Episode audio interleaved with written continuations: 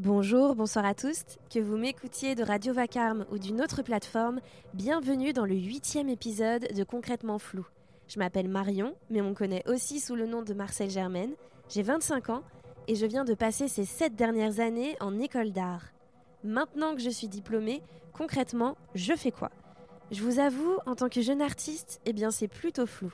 Entre solitude et galère, j'ai décidé de prendre mon courage à deux mains et d'aller à la rencontre des personnes qui façonnent le monde de l'art d'aujourd'hui et de demain.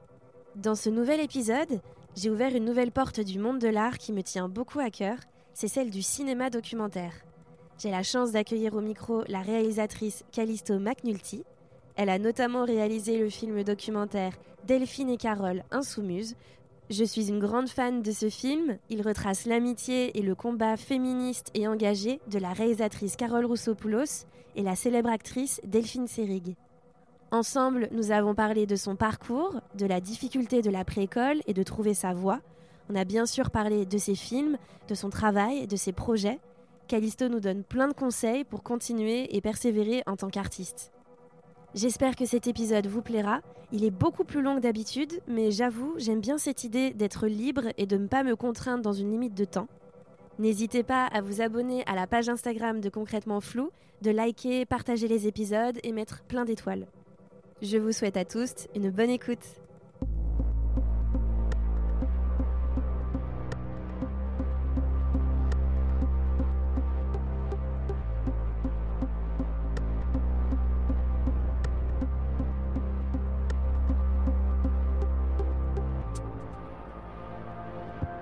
Salut Calisto.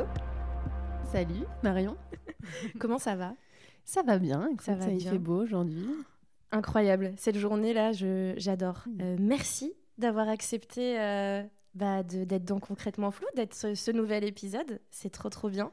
Je suis euh, hyper contente bah, de, de, faire cet épisode avec toi. C'est la première fois qu'on se rencontre, vraiment. On s'est rencontrés euh, très vite fait, mais c'était euh, par euh, visioconférence. C'était la grande mode pendant la pandémie.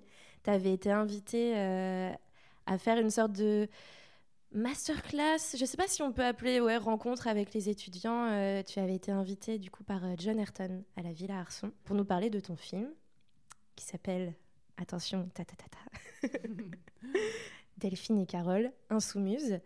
Et du coup, c'était comme ça qu'on s'était, euh, qu'on avait commencé un petit peu à échanger. Et du coup, euh, bah, merci euh, d'avoir accepté enfin qu'on se rencontre pour ce nouvel épisode. Du coup, Callisto McNulty, c'est comme ça qu'on dit Je me trompe pas? McNulty, ouais. Parfait. Tu es réalisatrice. Si on repartait de la base, de tout, de tout, tout, tout, tout, tout le début, comment t'es rentrée un petit peu dans le monde de l'art? Je dirais même quelle est ta relation avec l'art, le cinéma Comment euh, comment tu as grandi euh, autour de ça un petit peu? Alors, euh, moi, j'ai grandi dans une famille d'artistes déjà. Donc, c'est mm. vrai que j'ai été au contact de l'art dès toute petite. Donc ma mère, elle était, enfin elle est toujours d'ailleurs peintre. Drôle de euh, lapsus. et euh, parce que d'habitude je parle plutôt de Carole et donc j'ai toujours à l'imparfait, donc ma grand-mère. Mm. Euh, donc, donc Alexandra Rossopoulos qui est peintre et mon père qui est plutôt sculpteur et, mm.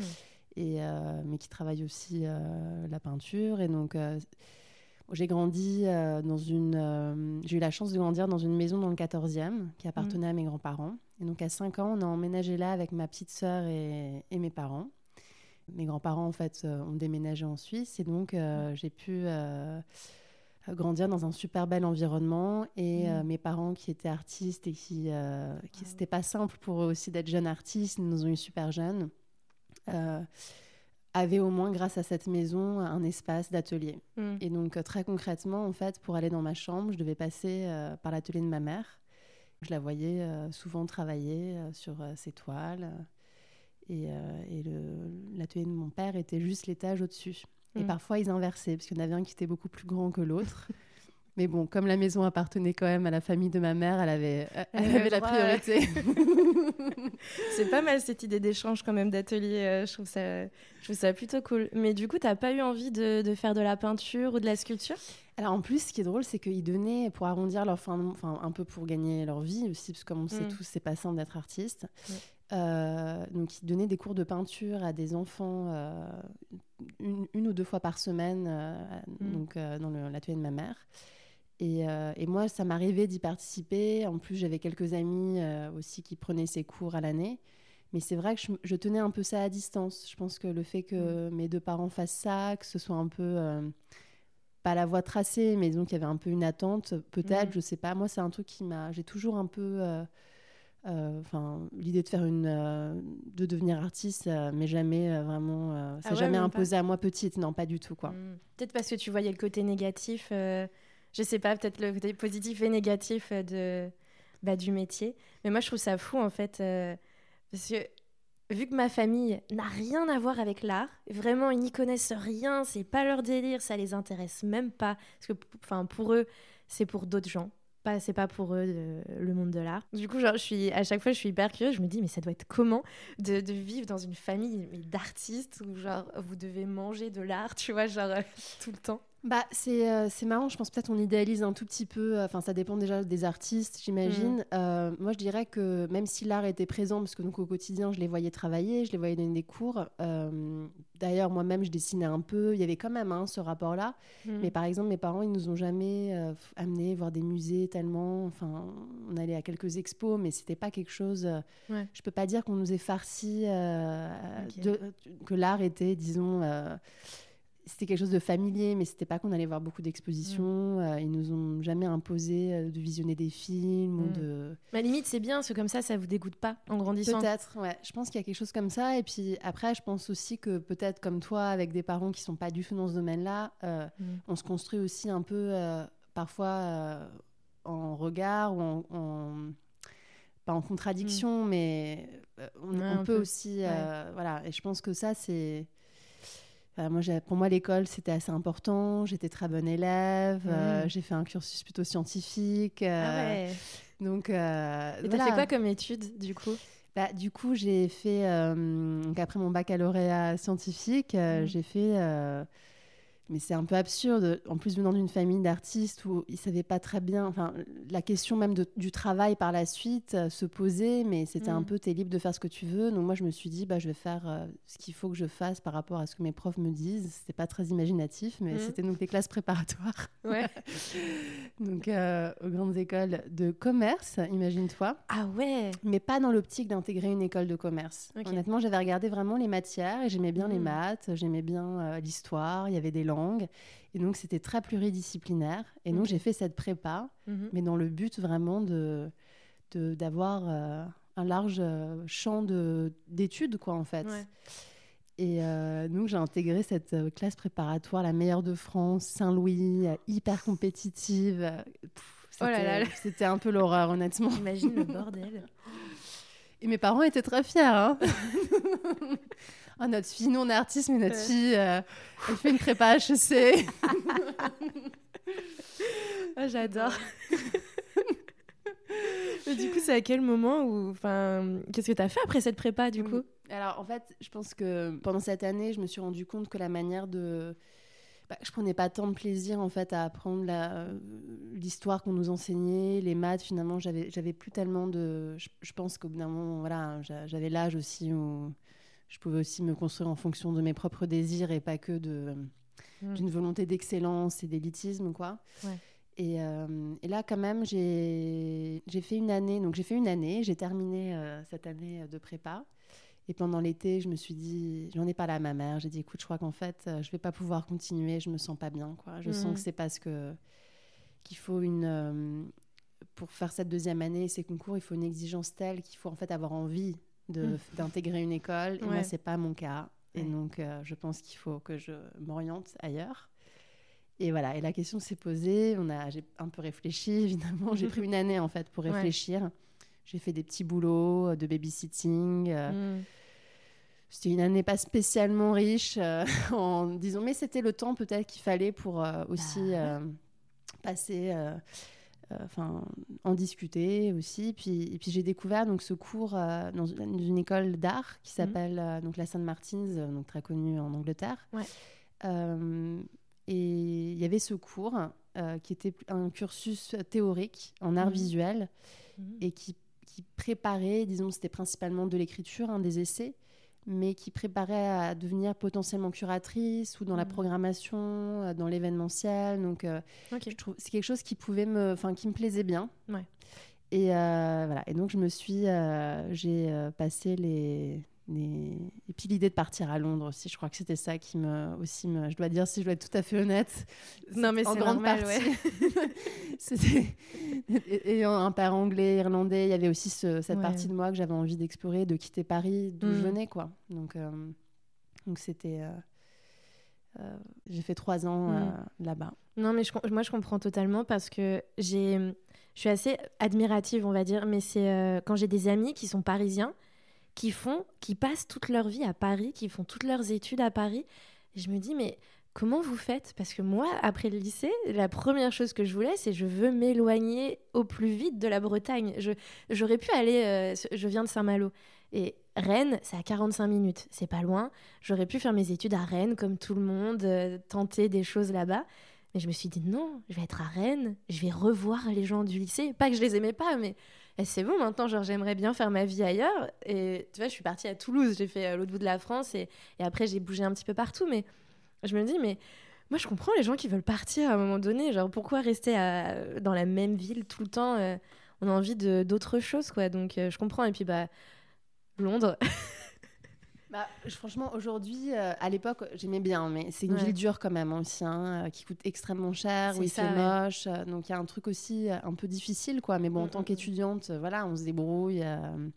Puis il y avait quand même un système à l'époque de prêt universitaire qui fait que tu rembourses que quand tu deviens, quand tu en fait gagnes suffisamment d'argent pour le rembourser. C'est un, un deal qu'ils avaient mis en place, qui existe encore, je crois. Euh, et, c'était beaucoup moins cher qu'aujourd'hui. Aujourd'hui, c'est 10 000 euros euh, pour ces écoles d'art mmh. euh, par an. Donc, c'est mmh, énorme. Mmh, et, et, donc, ce qui était marrant, c'est que c'était un système assez différent d'ailleurs du système français. Parce que, en fait, c'est des prêts qui te permettent à la fois de payer pour l'école, mais aussi pour la vie. donc, d'avoir un hébergement dans la ville où tu étudies. Ok, trop bien. Ce qui permet quand même à des étudiants qui n'auraient pas les moyens, dont les parents ne pourraient pas en fait leur payer mm. euh, euh, un, bah, logement. ailleurs, dans une capitale, de, faire ça. Et donc, bien sûr, à Sainte-Martine, il y avait principalement des gens de, de, milieux très bourgeois aussi, mais tu avais mm. aussi des classes populaires. et, et, je pense que c'est pas pour rien qu'il y a beaucoup d'Anglais qui font des écoles d'art. Mm. Parce qu'il il y a quand même cette possibilité d'être indépendant pendant trois ans. quoi et, vrai que ça donne envie. Hein. Et, et, puis surtout là-bas, en fait, je pense que de partir en fait de ta ville, c'est aussi que tu peux te réinventer en fait hmm. aussi, parce qu'il n'y a pas le regard de tes proches, de tes proches, de, ta famille par exemple, euh, qui ont une certaine image de toi et qui peut être euh, à laquelle aussi tu te peux te conformer potentiellement. Hmm, hmm. Et moi, je crois que partir dans un autre pays, parler une autre langue aussi, c'est quelque chose où tu te tu t'émancipes en fait de peut-être euh, de tes propres injonctions aussi, euh, que tu te... Et je pense que c'est pas pour rien que, que tout à coup, euh, je me suis mise beaucoup plus à écrire, j'ai mm. pris plaisir à ça, alors qu'avant j'étais plutôt scientifique, que j'ai regardé énormément de films. Enfin, je pense que j'ai pu briser quelques... un moule, disons. quelques murs que tu t'étais construit en grandissant, ouais. Totalement. Mm. Et du coup, c'est à ce moment-là que tu as eu envie de réaliser? Ou c'est venu encore plus tard C'est venu un peu plus tard. Euh, le cinéma, quand même, a toujours été présent, parce qu'on parlait d'art tout à l'heure, euh, mm. les peintures, les expos. Bon, je, je pouvais être très sensible à, certaines choses, mais ce n'était pas quelque chose vers lequel euh, je me serais dirigée. Mm-hmm. en revanche, les, les, films, ça c'est bon, mm. mais comme beaucoup d'ados aussi, hein, et de, ça a toujours été un, disons, un centre d'intérêt important pour moi. Mm-hmm dès la primaire, quoi. Je veux dire, euh, alors ça pouvait être des films euh, d'horreur, beaucoup, mais aussi ah des films d'horreur japonais. Euh, mm. Il y avait, je pense, ce, goût du frisson. on avait invité des copines, on faisait des soirées de pyjama et on regardait des films. Je comprends, ça, moi, je faisais pareil aussi. non, mais je pense que c'est des choses qui te construisent, mine de rien. On parle que mm. des grands réalisateurs qui nous ont construits, ou réalisatrices, mais en fait, Mm. Pour moi, des films comme Clueless aussi, euh, ils ont été très formateurs et je les ai vus en boucle en fait. Et c'est ça, on n'en parle jamais assez des films euh, qui ont marqué notre enfance, avec lesquels on a grandi. Moi, je repense beaucoup en ce moment au Disney même, les dessins animés que je regardais, à quel point il y en a certains qui me, qui me marquaient, mais qui m'ont clairement mais forgé Mulan, quoi. Mulan et la petite sirène 2. Personne ne l'a vu ce film à chaque fois. C'est terrible. C'est le, c'est le second volet de la petite sirène. C'est avec la fille de Ariel. Personne ne l'a vu. Ou quand les, hein. Et quand les gens l'ont vu, ils m'ont dit Ouais, c'est nul. Moi, c'était le film de mon enfance. Il est incroyable. Je vous conseille, regardez La Petite Sirène 2. Bah ouais, non, mais c'est sûr que c'est des films qui nous accompagnent, qu'on regarde en boucle en plus en mhm. général, et où il y a un peu un monde adulte déjà qui se met en place en fait, parce que tu as, des as des relations. Euh, mm. Il faudrait les revoir d'ailleurs, je pense que c'est intéressant de. Et Mulan, il est assez féministe d'ailleurs. Euh, Incroyable. C'est quand même une guerrière euh, qui se travestit pour pouvoir elle sauve la Chine. Quand même, ouais, c'est pas rien. C'est bah, une adaptation d'une histoire, euh, enfin d'une ouais, plus ou moins vraie. on, ne sait pas trop. On sait qu'elle a, je sais, moi, je m'étais un peu renseignée. Elle a existé. C'était vraiment une guerrière, mais est-ce qu'elle a réellement sauvé la Chine? Non. Mais c'est pas grave. On, accepte. On, garde. On veut garder cette idée tout de même de cette guerrière incroyable. Euh, mais du coup, je me demande, est-ce que tu avais vu les films euh, de ta grand-mère ou pas? Oui, alors, donc, euh, oui, c'est vrai que dans la partie de se construire dans un univers artistique, donc je parlais de mes parents, mais il y avait aussi ma grand-mère, avec dont j'étais très proche. Hmm. Et avec qui je passais quasiment toutes mes vacances scolaires, donc, hmm. et qui était donc une réalisatrice qui a fait de documentaires. Mm. qui a fait énormément de films, des films de forme parfois courte aussi, donc une centaine de films euh, mm. autour de problématiques humanistes, féministes. Euh, et euh, donc Carole Roussopoulos, et qui est une pionnière aussi de la vidéo. Mm. elle a acheté donc un des premiers. le porta. comment, comment Porta-pack. Porta-pack. Incroyable.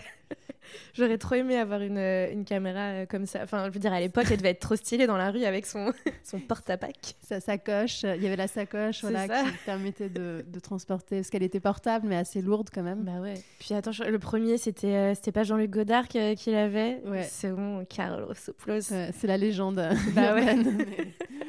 c'est super stylé. Ouais, c'est pas mal. Elle, elle, en était assez fière, je pense. Et du coup, je suppose que elle vous a montré ces films alors, elle nous montrait. Euh, j'ai pas de souvenir de projection de ces films. Euh, forcément, quand c'était grands-parents, en fait, euh, il y a aussi un autre rapport de familiarité aussi qui s'installe. Donc, en fait, il y avait pas. je la voyais travailler sur ses montages. Mmh. Parce que donc elle travaillait à la maison et donc elle avait sa, table de montage. Enfin, mmh. après c'était plutôt son ordi et puis elle et elle montait les films euh, sur lesquels elle travaillait euh, au moment euh, T, quoi. Et, et donc, je, la, je, je, voyais le processus, quoi. Et, et c'est plutôt au lycée que j'ai vu, j'ai dû voir, hein, j'ai dû aller à des projections, mais c'est plutôt en 2000. D'ailleurs, c'est quand elle a fait une rétrospective à la Cinémathèque en 2007, mm. donc je vais avoir 17 ans je pensais au lycée que j'ai commencé plutôt vraiment à regarder ce comme Manifesto, Mazo et Miso vont en bateau. Euh. Puis en même temps, c'est enfin, l'époque de l'adolescence où on se construit un, un, peu plus et, on... et que tout d'un coup, euh, on s'intéresse à des choses comme le féminisme, qui sont pas forcément des choses qu'on nous apprend, en tout cas à l'époque, qu'on nous apprenait euh, vraiment. Donc je comprends que ça soit plutôt à cette période-là que, que tu t'es mis à les voir, et... ou en tout cas plus à, t'identifier avec, j'imagine. Et même, je dirais, euh, je m'identifiais d'une certaine manière. Je voyais bien que Scum était. Euh, enfin, que déjà, ça, ça, ça suscitait quelque chose dans la salle. Il y a des gens qui se levaient, qui partaient. Ah euh, je crois qu'il y avait un homme, quand même, qui avait émis des commentaires. Toujours eux. Oui, c'est toujours Après, je sais pas si je me, je m'identifiais. Je, je, pense que j'ai pas vu suffisamment de films. J'avais vu les films, les premiers films, et. Mm. Et je pense que c'est un peu plus tard, en fait. C'est plus quand j'avais 20 ans que, mm. euh, et en étudiant à Londres que j'ai vraiment tout redécouvert. C'était après son décès aussi. Mm. Et c'était une manière de la redécouvrir, de, de, passer du temps avec elle et de la redécouvrir en tant que réalisatrice. Mm. Et c'est là que j'ai vu. Euh, j'avais un coffret avec euh, une sélection de films. Et on les avait vus avec mes colocs. Elles avaient adoré aussi. Et puis il y avait ce truc collectif où on s'était fait une soirée à regarder trois, quatre films. Et. Et là, ouais, il y avait cette, euh, son humour, euh, sa vision du mm. féminisme, euh, voilà, très, très créative, quoi, dans le montage. En plus, ça doit être hyper fort d'avoir bah, ce genre de, de, on va dire, de, de pépites temporelles, quoi, que tu peux redécouvrir ensuite, bah, même après son décès. Donc ça, je trouve ça, je trouve ça hyper bien. Je me dis, j'aurais bien aimé aussi avoir ce genre de, de, de cadeau, on va dire, à la fin. c'est un cadeau, c'est clair. C'est une grande chance, quoi.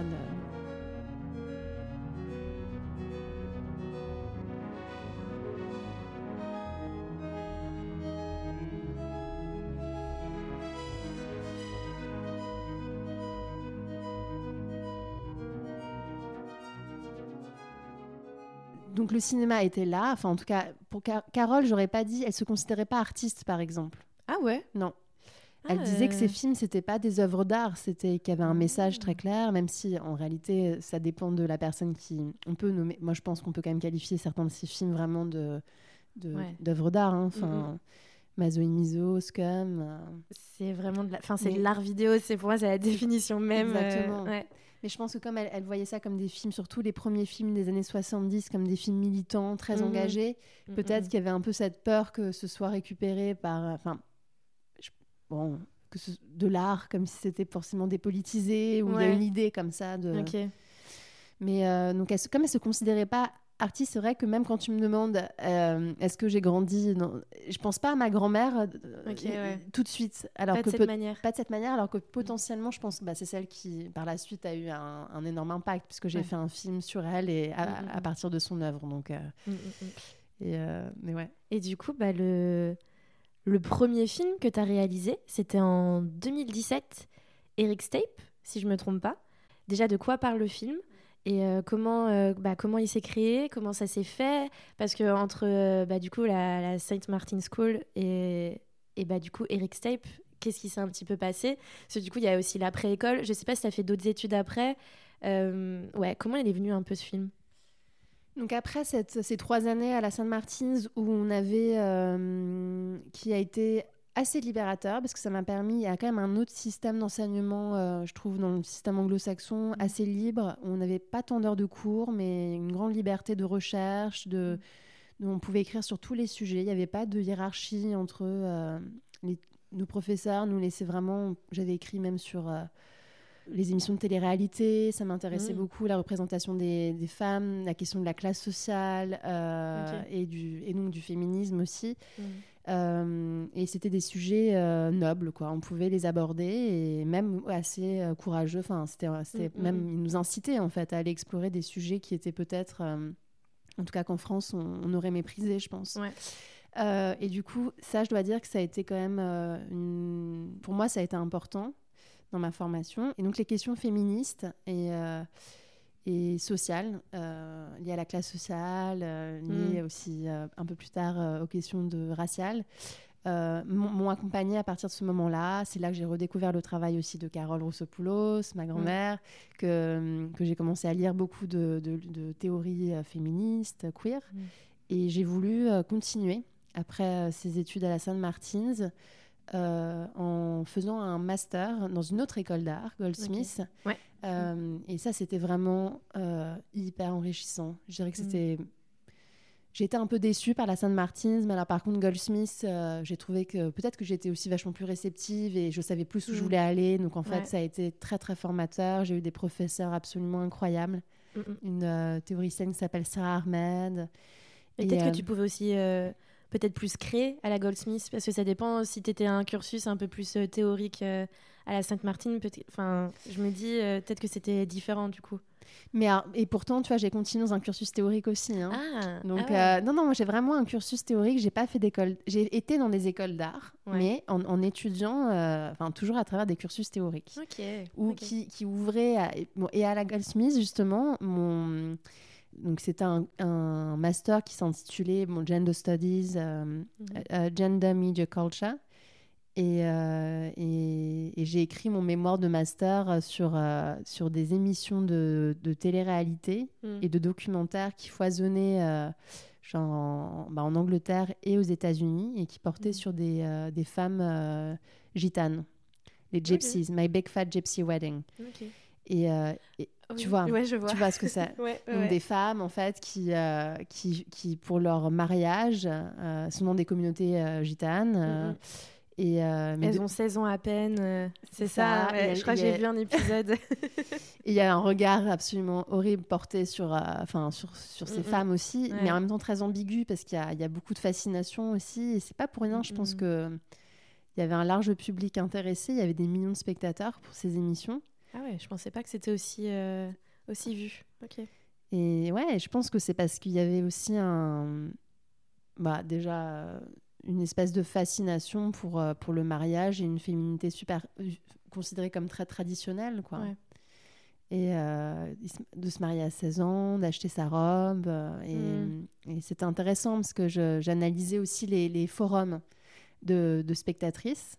Ok. Et, et, et, ça variait dans un même commentaire entre un mépris de, de, classe absolument terrifiant, mais aussi une sorte de bienveillance, pauvre, pauvre, pauvre euh, ben, la pauvre, où, il y avait toutes ces émotions très contradictoires et je pense qu'ils sont qu'on peut porter en tant que femme parce qu'il faut mm. être à la fois, on a le droit, si on est méchante, il faut par la suite compenser sa méchanceté avec de la bienveillance. Donc euh, c'était euh, c'était c'était intéressant, mais donc voilà, donc j'ai, enfin en tout cas j'ai, je, je, me suis intéressée à cette question-là et, et en terminant ces études qui étaient passionnantes, qui m'ont ou qui, enfin, qui m'ont beaucoup, beaucoup appris sur, euh, je pense, une manière de regarder le monde, quoi. Je me suis quand même demandé, mais qu'est-ce que j'allais faire euh, par la suite, quoi? Parce que euh, je me voyais pas trop faire un PhD tout de suite. Mm-hmm. Et c'était un peu la voie qui s'offrait naturellement à moi, mais mm-hmm. je, j'avais, je me sentais pas tellement de faire ça. Et donc, il y a eu une grande période d'angoisse par la suite, d'une année un peu euh, de flou, quoi. Mm, mm, mm. On peut dire. Euh, donc, euh, je comprends tout à fait cette invitation que. Bah, l'après-école, hein. Exactement. Donc, et même quand c'est pas l'école d'art, en fait, je pense que il s'agit justement de. C'est presque un peu comme l'école d'art parce que c'est d'une certaine manière, c'est on t'apprend à, on, te, c'est des études qui te permettent de de, de construire une vision mais qui n'ont pas de débouchés, euh, disons, financières tellement. C'est ça. À moins de devenir professeur et d'être dans la recherche. et euh, encore, ouais, c'est... Mais c'est la même chose pour les artistes d'ailleurs, pour les jeunes artistes. Donc, euh, mm, mm. donc d'une certaine manière, même si j'ai pas suivi ton cursus et le cursus de beaucoup de jeunes artistes comme ma sœur d'ailleurs, et que je vois cette souffrance après l'école, enfin cette, ouais. cette bah, ce stress. C'est ça, et cette envie de, de, créer et de faire des choses, mais qu'on a on n'a pas les endroits, on n'a pas les outils, on n'a pas euh, bah, les financements pour le faire. Non, non, c'est vrai que c'est une période qui est très, très, très compliquée. Et, et... Mais bon, on survit. non, moi, j'essaie de survivre. Il faut, je pense que c'est surtout qu'il faut. Ce qui est compliqué, c'est financièrement, mais mm. après, c'est aussi de, de faire. Ce, qui est, en fait, ce qui est à la fois super et, et terrible dans les écoles, c'est que c'est un cocon très mm. protecteur, mine de rien, où on est très suivi, on est très encadré. Alors en mm. plus, si on est dans des bonnes écoles, si on dit qu'on est là, ça brille. Euh, et on est étudiant, on est protégé par ce statut d'étudiant quand même. Et après, on, on, sort de ces écoles et là, il faut exister par soi-même en fait. C'est ça. Sans le regard de ses professeurs, sans, le, sans le, les deadlines de, de rendu. De... Mm-hmm. Et parmi une multitude d'étudiants qui sortent diplômés aussi chaque année. Il y a, on oublie ça, je sais plus, je crois que c'est... Euh, c'est 5000 étudiants euh, qui sortent euh, chaque année d'école d'art. C'est énorme, 5000. Euh, et tu te dis, chaque année, c'est la même chose. Et tu dois te battre pour essayer de, de sortir du lot. Mais c'est c'est catastrophique à la fin. Enfin, le nombre de personnes qui abandonnent, qui changent. Après, il y a 10 000 façons de faire de l'art. On n'est pas obligé d'être artiste plasticien comme on, comme on l'avait peut-être prévu de base. Enfin, moi, je sais que je voulais absolument et réaliser des films, je vais le faire, mais euh, voilà, pour l'instant, par exemple, je, kiffe faire ce podcast, et euh, pour moi, je euh, j'ai une pratique par ce podcast, mais tout le monde ne le verrait pas forcément de cette manière, voilà. Mais c'est vrai que c'est une période qui est assez compliquée, mais on se soutient. C'est ça, il faut être, euh, il faut s'entourer aussi. Mhm. Et je pense que ça passe souvent par le, par des rencontres. Et justement, je vais te raconter comment la réalisation du premier film, euh, bah Eric Say, parce que c'est vraiment lié à des rencontres en fait. Et, mhm. et, euh, et donc, donc, je rentre de Londres et j'étais donc à Paris. en plus, après une période un peu compliquée où tu termines les études, je me suis séparée de mon copain de l'époque. Enfin, Mm. beaucoup de choses qui tout à coup, euh, voilà, c'est assez déstabilisant. Tu Ouais. reviens dans une ville qui est bien sûr géniale, Paris, on peut pas. Mais quand même, c'est une ville que j'avais quittée pour des raisons très précises. Je trouvais Ouais. que euh, il y avait quelque chose d'un peu réactionnaire, un peu. euh, Puis je revenais, puis je disais que j'avais étudié les Gender Studies à Goldsmith. Déjà, personne ne voyait ce que c'était. Et les gens, mais c'est des études, ça? C'est qu'est-ce que c'est? En fait, c'était complètement dévalorisé, décrédibilisé. Et c'est un moment d'insécurité où tu n'as même pas envie de devoir défendre qu'en fait, c'est hyper important quand même, c'est Mm, hyper mm, mm, nécessaire. Aujourd'hui, ça change. Mais euh, en tout cas, quand j'ai terminé mes études en 2014, Ouais. C'était un peu autre chose, quoi. Et euh, donc, euh, 2015, c'était... Et, euh, et donc, euh, je me suis demandé au début, euh, bon, mais il fallait bien que je gagne aussi un peu ma vie. Donc, j'étais retournée vivre chez ma mère. euh, donc, on vivait toutes les deux dans cette... euh, Ce qui est pas facile, hein, de retourner Déjà. vivre chez ses parents. Exactement. C'est un point. hein. C'est vraiment pas facile, alors qu'on a eu l'illusion d'une indépendance euh, pendant euh, cinq ans, alors qu'en fait, on est quand même un tout petit peu parfois dépendant financièrement. C'est clair. Il y a un peu un paradoxe vivant, mais Mm, donc euh, là, t'es face quand même à. Ouais, donc t'es pas dans ton espace, t'es chez tes parents. Donc voilà. Donc la cohabitation, ça allait, mais quand même, c'était pas évident. Et, euh, et, et donc, j'ai fait de la traduction euh, quand je suis rentrée. Euh, et c'était une manière aussi de, donc de la traduction plutôt du français vers l'anglais. Mm. Et c'était une manière de conserver aussi un lien avec l'anglais. Je pense que ça me rassurait, ça me faisait du bien. Ouais. Et, euh, et donc, je faisais des traductions plutôt pour des galeries ou dans le domaine de l'art. Et, euh, et j'ai fait ça un petit peu. Et puis, euh, au bout de quelques mois, euh, un ami de la famille euh, qui s'appelle Eric, euh, que je connaissais pas non plus, on n'était pas non plus très très proches, mais Ouais. donc il, il dit à ma mère qu'il a besoin de. euh, euh, qu'il aimerait traduire le contenu d'une cassette euh, audio arts, donc une cassette audio qui date des années 70 et qui possède depuis euh, 30 ans et qu'il a déniché comme ça à Rome. Il l'aurait, enfin, c'est très mystérieux comment il se l'était Ouais. procuré. Et ma mère, qui je pense se faisait un peu de soucis pour moi, me dit, lui dit mais tu devrais demander à Callisto de le traduire, ça lui fera du travail, ça l'occupera. Et donc, euh, elle, euh, donc euh, j'ai, il m'a donné un enregistrement euh, audio, il avait numérisé la cassette Mhm. et, euh, et j'ai, et parce que lui ne parlait pas anglais, sauf que la cassette était assez détériorée, donc franchement, On n'entend pas beaucoup. assez inaudible honnêtement. Ouais. Donc j'ai passé des semaines Ah ouais. mais bon, pas à temps plein évidemment, mais Mm. un peu de manière obsessionnelle, à essayer de déchiffrer euh, le contenu de cette cassette, sachant petit détail que j'ai omis de dire et qui est quand même assez important, c'est que c'est censé Andy Warhol qui parle avec, euh, qui a une conversation avec un homme et une femme Dont l'identité est inconnue. Mhm. Et donc voilà, donc j'ai passé des semaines à essayer de déchiffrer le contenu de la cassette. Euh, je me suis vraiment attachée à, à la femme, à la jeune femme qui, qui, Qui parlait voilà, et qui euh, raconte son travail.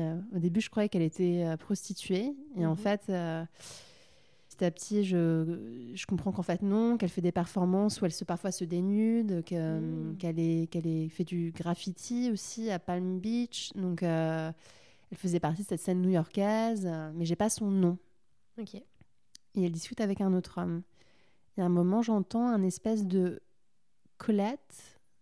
Et comme elle avait précisé dans une, euh, au tout début de la conversation qu'elle était euh, pied noir, je me dis, mais ça se trouve, elle s'appelle Colette en fait. Mhm. Et donc, je tape son nom sur Internet et je découvre la page Wikipédia de Colette, Colette. Bah ouais. et euh, qui est donc euh, une artiste qui avait qui était, euh, qui a un très beau travail, surtout dans les années 70, Mm. et qui euh, et qui était une, une pionnière de, du graffiti, de, du graffiti. Sauf qu'elle faisait pas ça sur les murs, mais elle faisait Mm. ça au sol. Et elle peignait euh, au sol euh, des symboles. euh, et elle faisait de la performance aussi. Et, et donc il y a une espèce de petite enquête qui s'est mise en place. Ouais. Je l'ai contactée. Mhm. Et là, j'en ai parlé à mon amie Anne Destival, Mm. que j'avais rencontrée à Londres, à la Sainte-Martine, et qui, elle, faisait les beaux-arts de Sergi et faisait pas mal de vidéos et de, et de sons. Et elle m'a dit, mais écoute, peut-être que euh, quand tu vas la rencontrer, Colette, ça vaudrait le coup qu'on la filme, en fait. Je pourrais Mhm. venir, te filer un coup de main et on voit ce que ça donne, quoi. Ouais. Et voilà, et ça a été le début de, de, cette, de cette aventure. Mhm. Et, euh, et le film, c'est une enquête un peu loufoque, euh, vraiment qui, qui frise la fiction aussi par moments. Quoi. C'est- Moi, j'ai pas vu le film. J'ai vu l'extrait euh, qui est disponible sur YouTube, je crois. Le trailer euh, Ouais, c'est ça. Et parce que moi, j'avais. Quand je crois que tu en avais déjà parlé à un moment donné, bah, dans cette fameuse visioconférence qu'on avait fait en 2020, moi j'avais compris que c'était un documentaire et je regarde vraiment, je regarde, bah, tu vois, deux ans plus tard le trailer et je fais, mais on dirait un peu de la fiction quand même. Il y a un truc vraiment ouais, loufoque, c'est le mot. Et je me disais, mais du coup, c'est fou ce. Ouais, je sais pas, ce, lien entre euh, documentaire et fiction. Et, et, je savais pas, du coup, tu vois, si c'était fait exprès ou si c'était juste euh, ces personnes-là qui étaient euh, des personnages en eux-mêmes. Ce fameux Eric qui a quand même une sacrée cassette. Euh. oui, une cassette euh, qui fétichise totalement et qui, qui l'a dans une petite mallette. Mm. Alors en fait, souvent c'était des remises en scène ou des mises en scène, comme je on le connaissait bien quand même. Avec euh, Anne, on a fini par, on, allait très souvent chez lui et on, lui demandait même de, jouer avec cette cassette. Comme mm. il, il, la, il la chérissait, on lui a demandé est-ce que tu accepterais de te prêter au jeu? Et par exemple de la sortir de sa petite mallette. Et, on pourrait faire semblant même qu'en fait, cette mallette, euh, tu la caches sous ton lit, quoi. ou, euh, ou que euh, quand, parce qu'en fait c'est tellement précieux pour toi et il s'est prêté au jeu mmh. il n'a pas eu peur d'être du ridicule et, et, du coup il y avait un peu cette, cette double trame qui est nous l'enquête qu'on mène donc mmh. on est dedans enfin principalement moi enfin je suis un peu l'enquêtrice du film avec mon acolyte Anne mais qui filme donc elle est moins à l'écran mmh. Et on rencontre tous ces protagonistes qui nous donnent des clés sur finalement une cassette qui s'avère être assez inintéressante au final. Euh, donc le projet, c'était plutôt de comment transformer quelque chose.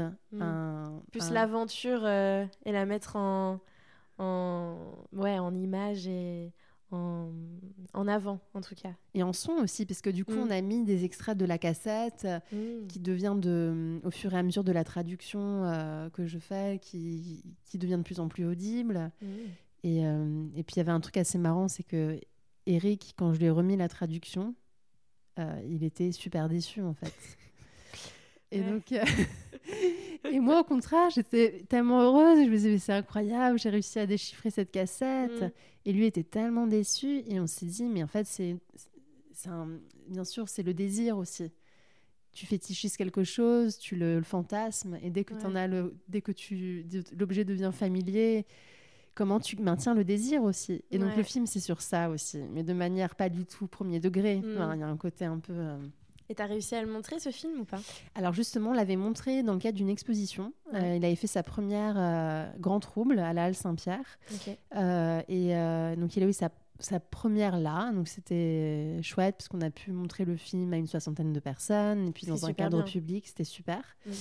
Et ensuite, il a été montré dans, quelques, euh, dans, dans, un autre festival au Grand Voisin, mmh. euh, avec des, qui, qui, montrait pas mal d'œuvres d'artistes de, de, Sergi, justement. Mmh. Donc c'était quand même euh, lié un peu à nos contacts, mais c'était aussi une belle manière de le montrer dans un C'était dans l'amphithéâtre des Grands Voisins qu'ils avaient ouvert pour l'occasion du festival. Mmh. Donc il y a eu cette belle projection aussi. Et sinon, c'est vrai que c'est un film bah, autoproduit qu'on a fait un peu avec les moyens du bord, mais je pense qu'il et voilà, et comme tout premier film, c'est très difficile, c'est ce que tu me disais avant, euh, à propos de ton propre film, c'est-à-dire que c'est super dur de trouver des canaux de diffusion en fait. C'est super compliqué, et tu passes énormément de temps sur un projet, et à la fin, euh, tu, tu, galères à le montrer. Et... Mais voilà, comme on en a discuté un petit peu avant, euh, il sera peut-être montré plus tard, à d'autres occasions, donc on verra bien.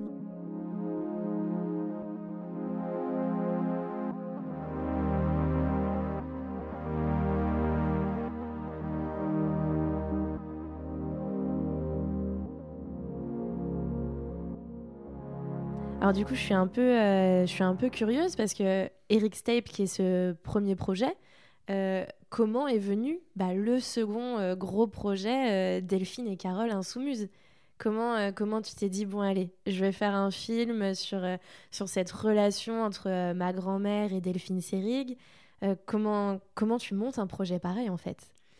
Alors, je l'ai monté, mais c'est un peu comme euh, avec Eric Stape. C'est un peu les choses qui viennent des fois à toi aussi. Hein. Il faut mhm. juste les accueillir, en fait. Il faut être prête à les accueillir. Et, Euh, mais je crois vraiment à ça. Je crois vraiment à l'alignement des choses. Et parfois, il faut pas forcer trop les choses. Les choses viennent au bon moment, en mhm. général, sans être trop mystique. Hein, mais euh, je pense que. Euh, et en fait, ce qui s'est passé, c'est que donc Carole, je l'appelle Carole, hein, mais donc Carole Rossopoulos, quand elle est décédée en 2009, en fait, depuis un an et demi, deux ans, elle avait en tête de faire un projet de film sur son amie Delphine Sering. Donc. Mm pour ceux et celles qui ne connaîtraient pas, donc euh, Podane, euh, Baiser volé. Euh, Immense actrice euh, des années 70, Exactement. 80, aussi.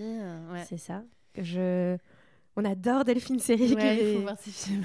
Mais moi, je la connaissais pas vraiment, en fait, avant de voir ton film. Donc, tu m'as fait découvrir finalement Delphine Seyrig à travers ce documentaire.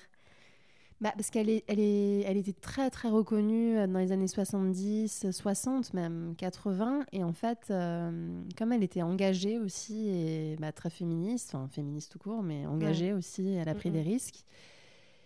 Je pense que c'est pas pour rien qu'aujourd'hui elle est un peu, enfin elle est méconnue quoi. Et c'est vrai que le, le, film lui rend hommage aussi. Et donc en fait, Carole avait initié, elle voulait faire un hommage et elle avait fait une maquette un peu pirate, euh, un, montage de 50 minutes. Mmh.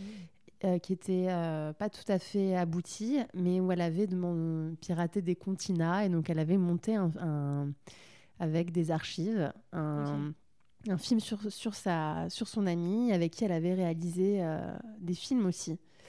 Donc, parce qu'elle s'était rencontrée donc, en 74 à Paris. Carole, qui était déjà euh, dans la réalisation vidéo euh, militante, euh, proposait des workshops pour des femmes chez elle et, mm. et pour leur apprendre à utiliser le, ce nouveau médium qui était donc la, vidéo. Quoi. Et, et donc, elle donnait des petits cours. Et un jour, bah, Delphine Seyrig frappe à sa porte. C'est fou en plus. tu te dis, parce qu'elle était déjà une célèbre actrice à ce moment-là. Donc elle se pointe comme ça, euh, je veux faire de la vidéo et apprendre. Moi, je trouve ça fou parce que finalement, euh, elle aurait pu, euh, je sais pas, s'y intéresser sur un plateau de tournage ou. bon, après, est-ce qu'on lui aurait montré comme Carole lui a appris? Je, je ne pense pas, c'est clair. Et en plus, c'est vrai qu'il y avait ce truc où la vidéo était quand même un peu en, opposition au cinéma. Hmm. C'était pas les mêmes machines, c'était pas le mm. même coût parce que la pellicule coûtait super cher, tandis que la vidéo c'était à la base c'était un, peu un outil de, de euh, domestique, de loisir, c'était pour filmer ses enfants. En fait, il y a un usage militant qui a émergé. Mm. Et, c'est vrai que comme les bandes vidéo, elles coûtaient pas très cher, euh, tu pouvais tourner, tourner par-dessus les bandes vidéo, donc filmer dans la longueur. Donc euh, assez vite, c'était plus un, outil pour des, pour des groupes militants, des femmes, des féministes. Et comme mm. Carole le dit d'ailleurs dans, le, dans mon film, mais euh, c'est un médium vierge. Et, et, pour celles qui, qui peut-être n'étaient pas très cinéphiles ou l'été étaient un peu flippées à l'idée en tant qu'actrice de devoir se retrouver derrière la caméra avec euh, des, machines absolument spectaculaires, avec des enjeux financiers énormes. Là, tout à coup, c'était un nouveau médium. Il y avait un truc de liberté, quoi, je pense. Mm, mm, mm. Euh, et, donc, elle frappe à la porte et euh, Carole ne la reconnaît pas parce qu'elle n'était pas très cinéphile. Elle, venait de Suisse, d'une région assez rurale. Enfin d'un petit, petite ville. Enfin, elle n'était pas spécialement, elle n'avait pas du tout vu les films de, Delphine. Et, euh, mais du coup, ça a plutôt euh, joué en la faveur d'une relation très forte parce qu'il n'y avait pas de. Enfin, il y avait beaucoup de respect quand elle a découvert par la suite les films, mais il y mm. avait beaucoup de. une simplicité, quoi. Ouais. Euh, et, toutes les autres stagiaires étaient hallucinées. Elles la voient débarquer, elles étaient genre comment c'est possible? Très drôle. Et donc elles avaient ce lien. Elles ont fait après des films ensemble, donc Scum Manifesto, où elles font une lecture du manifeste euh, de Solanas, mm. manifeste féministe radical à vraiment très très puissant. Euh, et, elles ont fait Mazo et Miso vont en bateau, où elles répondent à la télé avec des inserts au montage. Mm et euh, à une émission misogyne de Bernard Pivot. Et elles avaient ce lien comme ça très proche, et euh, enfin très fort, quoi. Et, et, du coup, voilà, donc elle avait envie, c'est un peu son projet qui l'a maintenu en vie les dernières années, euh, les deux dernières années. Et ce projet était inabouti, et donc depuis 2009, ma mère, mon oncle et le centre de visuel Simone de Beauvoir qui archive son travail mhm. avaient un peu dans un petit coin de la tête comment faire pour peut-être finaliser ce projet, le diffuser? Il n'y avait pas les droits, il n'y avait rien. Mm, mm. Ça s'est resté longtemps de côté, finalement. Totalement. C'est ça. Hein. Et donc, euh, pendant plusieurs années, il y avait des réunions auxquelles, moi, à partir du moment où je, suis rentrée d'Angleterre, de, euh, je venais à ces réunions. Mm. Comment on pourrait faire? Est-ce qu'on pourrait pas trouver un mécène qui pourrait euh, financer, en fait, parce que c'est assez compliqué de financer l'œuvre de quelqu'un qui est décédé, qui n'est plus là. Et puis ça pose des questions de droit aussi. Comment, si tu termines et que tu remontes un film, est-ce que c'est vraiment le film de la personne? Qu'est-ce que c'est? Ouais toutes ces discussions, bon, moi, j'avoue, au début, j'avais pas, j'avais envie de participer euh, à, euh, accompagner d'une certaine manière ce projet, mais je voulais certainement pas. Euh, pas le mener, en tout cas. Ouais. Et petit à petit, bah voilà. Hein, bah, Oups. Oups. j'ai voilà, bah ouais, j'avais, j'avais voilà. Et puis aussi, je pense qu'il j'ai c'était une manière aussi de faire des recherches dans les archives, de découvrir de nouvelles choses. Et puis, et puis c'est un sacré travail d'archives. Là, il faut, faut y passer des heures et des heures et tout visionner. Et, même parce que je, je me dis, il y a, y a, quand même. Euh, il y a des personnes célèbres aussi qui apparaissent dans le film. Euh, comment ça se passe, tu vois, quand, quand, tu utilises une de leurs archives Est-ce que tu dois les recontacter pour savoir est-ce qu'ils ont droit? Est-ce que tu as envoyé un mail à, Jane Fonda pour savoir, hey, coucou? Tu vois, c'est des trucs comme ça, mais ça, c'est les films d'archives, je sais que ça me fait... Euh, moi, souvent, ça me fait un peu peur, parce que je me dis, mais le travail qu'il y a derrière, ça doit être hyper intense. Mais c'est ouais, c'est intense et en même temps, euh, ça se fait tellement, euh, disons par étapes. Mhm. Euh, dans le processus, ce qui s'est passé, c'est que donc à un moment, la question s'est posée de, de, faire évoluer ce projet. Mm. On n'allait pas pouvoir monter et terminer ce film. C'était pas possible. Pas que sur Delphine, en tout cas. Pas que sur Delphine. Et mhm. tout à coup, j'ai découvert plusieurs archives de, où Carole parlait. Mhm. Notamment une archive, euh, qui, enfin une archive, un, entretien qui a été fait en 2007 et mhm. en 2009. Donc c'est 10 heures de rush d'entretien tourné par une chercheuse, Hélène Fleckinger. Et, et là, j'ai vu la parole de, de Carole qui parle euh, de son travail à l'époque, de son engagement, mmh. de, de, des luttes, euh, de, de, son amitié avec Delphine Seyrig. Donc ça répondait limite à toutes les questions. Euh, c'était là, quoi. C'était là, voilà. Et là, il y a eu, c'était, en fait, c'était sûr qu'il fallait pas que ce soit que sur, sur Delphine et qu'il fallait que Carole, euh, sa présence soit révélée en fait. Mm. Parce qu'après tout, c'était pas un film, c'était pas juste un film sur Delphine, c'était le portrait que Carole, son amie, faisait mm. d'elle. Son regard, ouais. Totalement. Donc en fait, pourquoi pas le, révéler aussi. Mm, et, euh, et quand euh, on a eu beaucoup de chance, parce que donc le projet était un peu soutenu aussi par le Centre du visuel Simone de Beauvoir, qui, mm-hmm. qui détient toutes les archives de Carole Rossopoulos et aussi certaines de Delphine Sering a parlé du projet à, à Racha Salti de la Lucarne euh, mm. d'Arte. Et, euh, et, Racha Salti a, voulu soutenir ce projet. Elle venait juste d'arriver à la Lucarne. Mm. Et, euh, et, donc ça, ça a été, disons, inespéré parce qu'en fait, ça voulait dire que le film allait avoir un diffuseur, Arte. C'est ça. C'est mm. pas rien. Qu'il allait pouvoir être vu par beaucoup de personnes, parce que c'est ce que permet la télévision et que c'était assez beau aussi de se dire que ce film qui allait porter sur, euh, sur Delphine Seyrig, Carole Rossopoulos et leur engagement féministe à travers la vidéo mm, mm. et toutes les femmes à, auxquelles elles ont à, qui elles ont donné la parole allait être du coup très très visible quoi. Et, euh, et, donc surtout c'était aussi d'avoir des sous pour pouvoir le faire le film. Euh, et donc la question que tu posais sur les archives, ce qui se passe c'est que donc d'abord il y a un temps de recherche évidemment. donc ce qui était super pratique pour moi, c'est qu'au centre du visuel Simone de Beauvoir, il y avait toutes leurs bandes vidéo numérisées. Donc ça, mmh. c'était assez simple. Enfin, c'était un long travail de visionnage, mais je pouvais tout visionner. Tu prends des notes, des timecodes, d'extraits qui te semblent intéressants. Après, il y avait les entretiens INA de mmh. Delphine Seyrig ou de Carole, donc qui sont plus des interventions à la télévision, mmh. des prises de parole mais qui n'étaient pas juste des prises de parole d'une interview. Parfois, c'était Delphine Seyrig qui parle de l'avortement sur un plateau télé en 60, euh, 71. Euh, donc, euh, On les a beaucoup vus tourner ensuite, je pense, bah, suite à, la diffusion sur Arte de ton film, parce que après, je voyais Delphine Seyrig partout sur, sur Facebook, sur toutes les pages INA, et je me disais En fait, c'est fou, pourquoi on parlait pas d'elle avant? Et parfois, il faut juste qu'il y ait un. Ouais, c'est. Un petit truc qui allume euh, l'intérêt des gens. Et après, euh, Delphine, moi, je la voyais partout. partout. Bah, elle est, là, elle est partout, c'est dingue. C'est... Bah ouais. Bah, au moins, c'est mieux vaut tard que jamais, disons. Mhm. Et je crois qu'aussi le mouvement MeToo et aussi des prises de conscience féminines. C'est un contexte aussi qui fait que c'est peut-être c'est un terrain plus fertile pour mm. ce genre de, de ah bah, paroles. C'était le moment parfait pour sortir un projet euh, tel quel, quoi.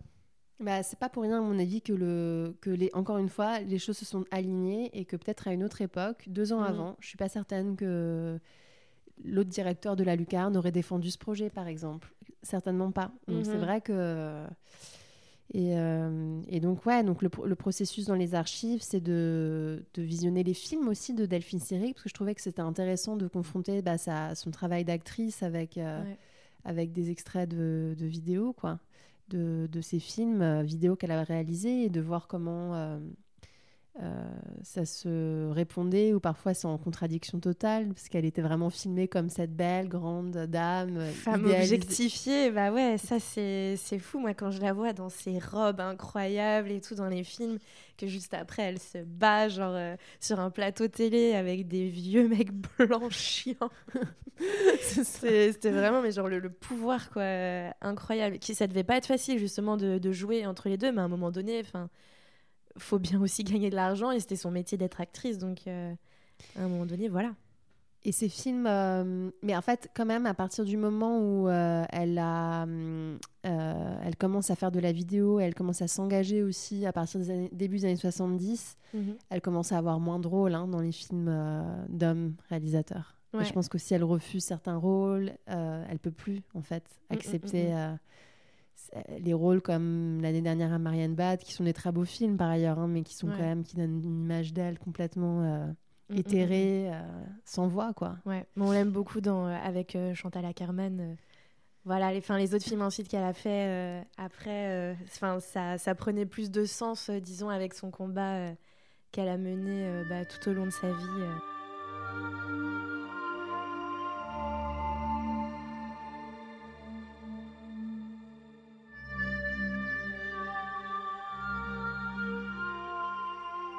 Je suis assez curieuse parce qu'il y a eu énormément d'engouement en fait.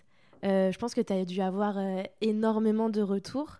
Euh, du coup, comment ça se passe après avoir réalisé un, documentaire qui a été autant parlé? Parce que, enfin, il faut le rappeler, moi, que ça soit mes amis, mes camarades, mais quand on a vu le film, on a tous été, mais waouh Genre, on a tous été subjugués par le, le travail de Carole, le travail de Delphine on en parlait tout le temps. Euh, j'ai une copine, elle a même écrit sur ce film. Enfin, tu vois, c'est vraiment. Euh, ça a été un, engouement. Moi, j'ai forcé ma mère à le regarder. ma mère, qui tu lui dis documentaire, image d'archives en noir et blanc. Moi, direct, elle me. c'est pas qu'elle me tue, mais tu vois, elle est plus euh, regarder un petit James Bond. Enfin, voilà, c'est pas, son... pas son délire, quoi. Et, le fait qu'elle ait regardé, qu'elle ait pris son temps, qu'on a fait des pauses parfois et qu'elle remettait en question euh, un peu toute sa vie, finalement, en tant que femme, je me disais, mais waouh, tu vois, la, la force du projet. Donc je me dis, tu as dû avoir beaucoup de retours. Ouais, il y a eu beaucoup de, de, de, retours, euh, ouais, de, super retours, quoi. Mm-hmm. Et c'était magique, en fait, de que de pouvoir l'accompagner dans des festivals, d'avoir après des, échanges avec le public et, que, mm. et de sentir que bah, ça touchait autant euh, les jeunes que des personnes âgées qui avaient vécu ces luttes-là. et que c'était pas. Euh, il y avait quelque chose comme ça d'assez. Euh, ouais, qui touchait. et, aussi beaucoup de je ce film, je l'ai montré euh, dans pas mal de, pays en dehors d'Europe aussi, euh, donc euh, en Algérie, en Corée du Sud, mhm. à Taïwan. Et, pareil, en fait, c'est marrant. Je pense que c'est aussi. Enfin, c'est marrant. C'est des questions qui sont assez universelles finalement. Je pense que même si le contexte politique est un peu différent, que la question des. Je pense de avant tout, c'est quand même un film sur, euh, sur une amitié, sur, euh, sur, un, sur l'engagement, mais un engagement qui en fait peut euh, être accessible à tous et en fait mhm. qui nous donne de la force plutôt que d'être sacrificiel. Et je pense que c'est, c'est rare de voir des, des, films militants comme elles ont fait et même des actions militantes.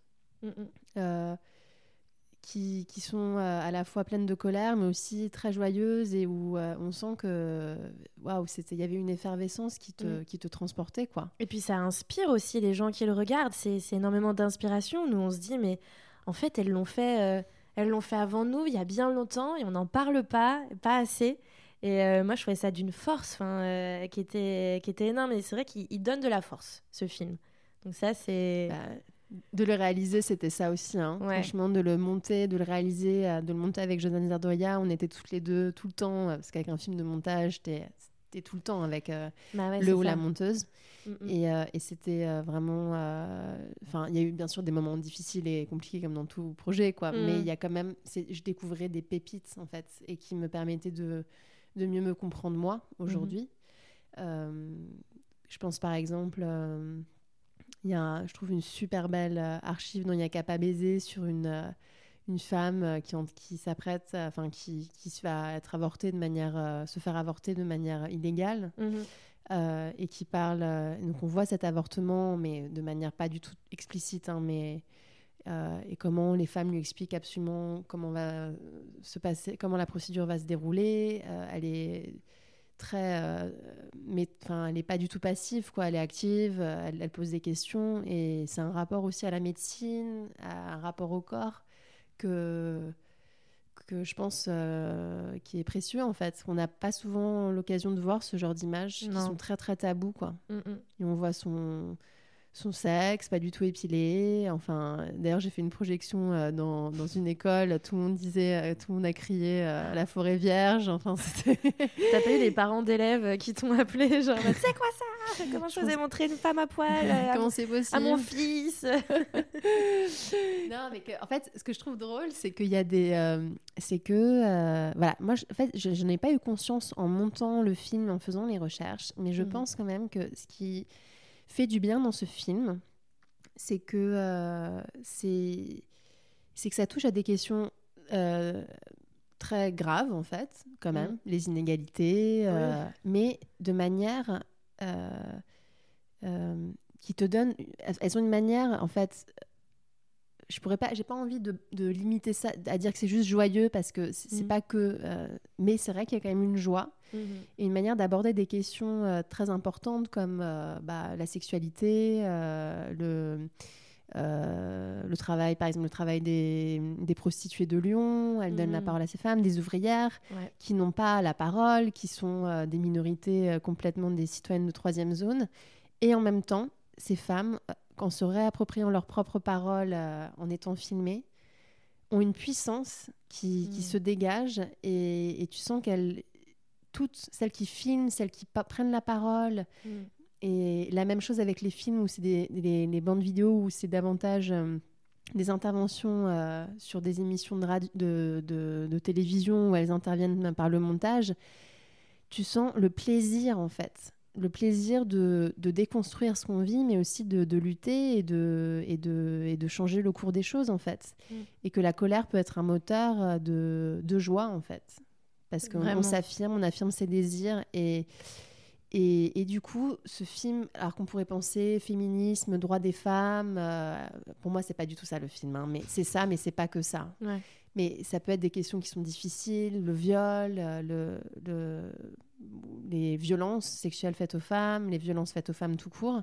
Mhm. Et ben, il est question de tout ça dans leur production vidéo, et en même temps, tu les vois et tu en sors, euh, disons comment dire, t'en sors pas, c'était pas déprimé quoi. C'est-à-dire que c'est, il y a une espèce de, elles transmettent euh, leur énergie et, leur, euh, et leur combat. et leur combat et leur solidarité. Mais parce que c'est un film avant tout quand même d'amitié et de et de communauté. Et je trouve que c'est, ça aussi qui est hyper porteur. Parce que comme tu dis c'est pas pas tant euh, oui c'est un film sur le féminisme etc mais c'est vraiment un, un film sur deux femmes qui, euh, ont fait leur combat de vie, enfin tu vois, qui l'ont euh, l'ont mis ensemble. Et, et c'est hyper porteur pour toutes les personnes qui le voient. Et, moi, je enfin, comme je te disais, je l'ai vu parmi toutes ces personnes qui ont été fans. Quoi, et, et à un moment donné, vraiment, sur Instagram, dans toutes mes stories, que Delphine et Carole. donc c'est euh, donc c'est trop bien et, euh, et, je trouve ça génial qu'il soit montré même à des enfants ou à des personnes plus jeunes pour qu'ils se rendent compte parce que tu vois, moi, il aura fallu que j'attende j'avais quoi, 22, 22 ans quand il est sorti euh, Ouais, 22 ans pour découvrir euh, Delphine Seyrig et, euh, et, le, et le bagou qu'elle avait sur un plateau télé à, à dire fuck à, ces, à ces mecs-là horribles de l'époque. Donc merci d'avoir fait ce projet, en tout cas, il est vraiment trop trop bien.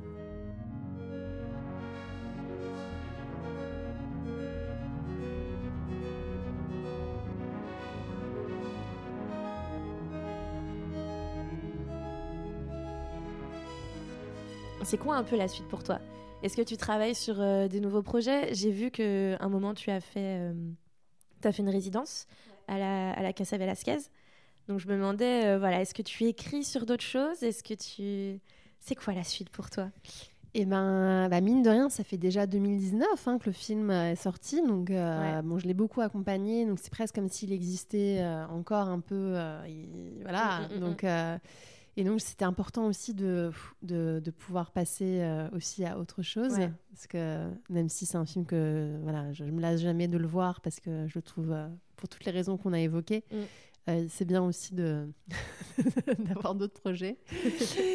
et, et, donc, j'ai eu la chance de faire ouais, donc cette résidence d'une année à Madrid, la Casa de Velasquez qui, euh, qui est une résidence pour, les, pour des artistes euh, de, de tout champ, en fait, euh, de mm, mm, mm. peinture, de sculpteurs et de réalisateurs et réalisatrices. Et, et donc, moi, j'avais un projet autour du monstrueux. Ok. Et, euh, et, en principe, et aussi le monstrueux féminin et mmh. euh, dans le contexte espagnol. Donc il y a le travail de Goya où tu as beaucoup de, surtout ces, ces gravures, où tu as des représentations comme ça de sorcières, de femmes, euh, de mère maquerelle. De... Mmh. Donc j'avais j'avais comme ça des références, mais tout c'était assez abstrait comme projet. Donc j'attendais un peu d'arriver sur place pour voir la forme que euh, de préciser un peu par où je voulais entrer en fait pour aborder ces questions. Tu es restée un an du coup euh, là-bas? Ouais, je suis restée un an. Donc à vivre à Madrid. Exactement. Oh, trop bien. C'était vraiment euh, génial quoi. Et puis c'est des super bonnes conditions de vie parce que tu es dans cette casa de Velasquez donc, qui mm. est dans un quartier de Madrid un tout petit peu excentré. Mm. Et donc, on a un très bel atelier. C'est une aventure collective parce qu'on a chacun notre atelier, mais en réalité, il y a une quinzaine d'artistes, donc on se voit. on se partage l'endroit et travaille ensemble. Il y a des collaborations. C'est et puis tout ça en période quand même euh, juste. Euh, c'était juste après le premier confinement, donc mm. euh, c'était de septembre à 2020 à 2021. Et à, et à Madrid, tous les musées étaient ouverts. Il n'y avait pas de il y avait un couvre-feu à minuit, mais donc on mm. a vache. Enfin, moi j'ai pu profiter de la ville, quoi. C'était, c'était des, salles de cinéma, quoi. Mm. Et donc j'ai, c'était une, vraiment une super belle euh, expérience. Et, et j'ai pu en plus commencer à produire les premières étapes d'un documentaire en cours de réalisation mm. et qui porte sur un lieu qui s'appelle Les Fontilles et qui est un village. Euh, assez euh, magnifique dans les montagnes euh, du sud de l'Espagne, euh, près de la mer Méditerranée, près de mm. Valence, et qui est un village emmuré. donc le domaine est comme ça coupé, enfin séparé du reste de la région par une énorme muraille qui ressemble un peu à la muraille de Chine, et, et, qui était une léproserie pendant, qui a été créée au début du XXe siècle par des sœurs franciscaines et des jésuites. Et l'idée, c'était contrairement aux autres léproseries où, où ils entassaient les malades qui devaient vivre là à vie, euh, dans des conditions souvent vraiment horribles. Là, c'était d'offrir des belles conditions de vie. Donc en hmm. fait, il y avait. C'était pour les lépreux riches? Bah non, c'était ah, pour. parce que c'était plutôt. les lépreux sont plutôt pauvre, c'est un peu la maladie de la pauvreté. C'est vrai, mais je me suis dit, bon, si c'est de meilleures conditions de vie, c'est sûrement voilà, un lépreux riche qui s'est dit, je vais créer un petit spa, rien que pour nous, mais seulement c'était de la thune. non, c'était censé être ouvert à, tous les. C'était ouais, non, c'était pas, c'était, c'était pas exclusif, c'était euh, pour tous les lépreux. Et, euh, et, et, mais il y avait un cinéma dans cet endroit, et c'est le seul cinéma de la région et des pavillons. Euh, et ce lieu est en train de... Il existe toujours. Euh, maintenant, c'est un lieu un peu fantomatique où il y a plus qu'une quinzaine d'anciens malades de la lèpre qui ont décidé de revenir vivre là pour leurs vieux jours comme un peu une maison de retraite, mais vraiment magnifique, quoi, parce ah que du coup, c'est un cadre, il y a une vue spectaculaire.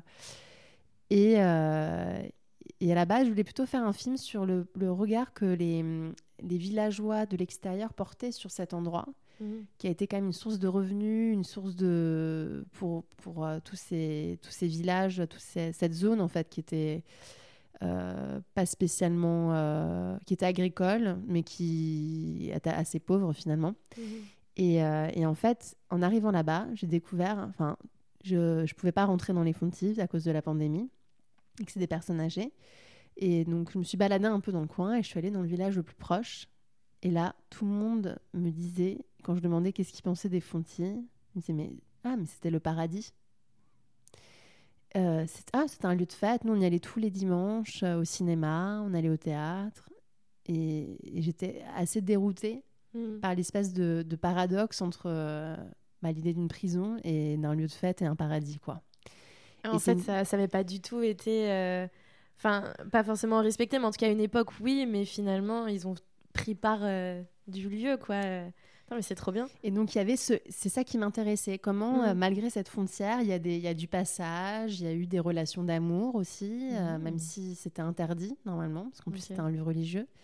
Et, et donc, et... et, pareil, même si c'est un sujet encore assez grave sur l'idée de, bah, de, de, de, minorités, de personnes euh, qui sont euh, séparées du monde à cause d'une prétendue condition. Mhm. Soi-disant, la lèpre était très contagieuse, mais c'était même pas le cas.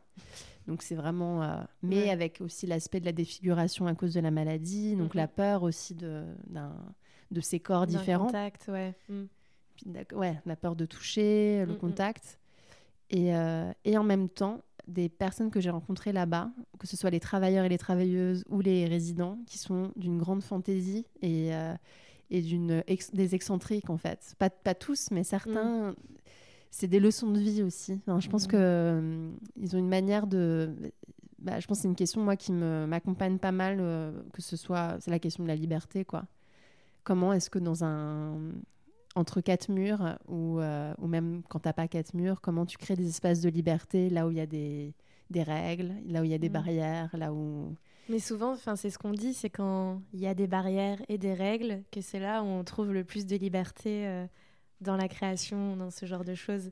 Mais c'est, ça paraît fou quand on le dit, mais en même temps, c'est tellement vrai, euh, d'une certaine manière. C'est peut-être pour ça que c'est difficile quand on quitte l'école, parce qu'on n'a plus ces quatre murs de l'école et qui, mm. je sais pas, je sais pas, parce qu'à la fois euh, dans les écoles, euh, en tout cas moi, l'expérience que j'ai vécue, que ce soit à la Villa Arson ou aux Beaux-Arts de Toulouse, euh, plus à la Villa Arson, je dirais, c'est des écoles où il n'y a pas de suivi, finalement. Les profs, les enseignants sont pas tellement là parce que eux aussi, ils, ont, ils sont artistes, eux aussi, ils ont des projets. c'est dur de les joindre, de les voir. certains sont là, ils viennent, mais ils sont pas intéressés par leur euh, par leur euh, le fait d'être enseignant finalement.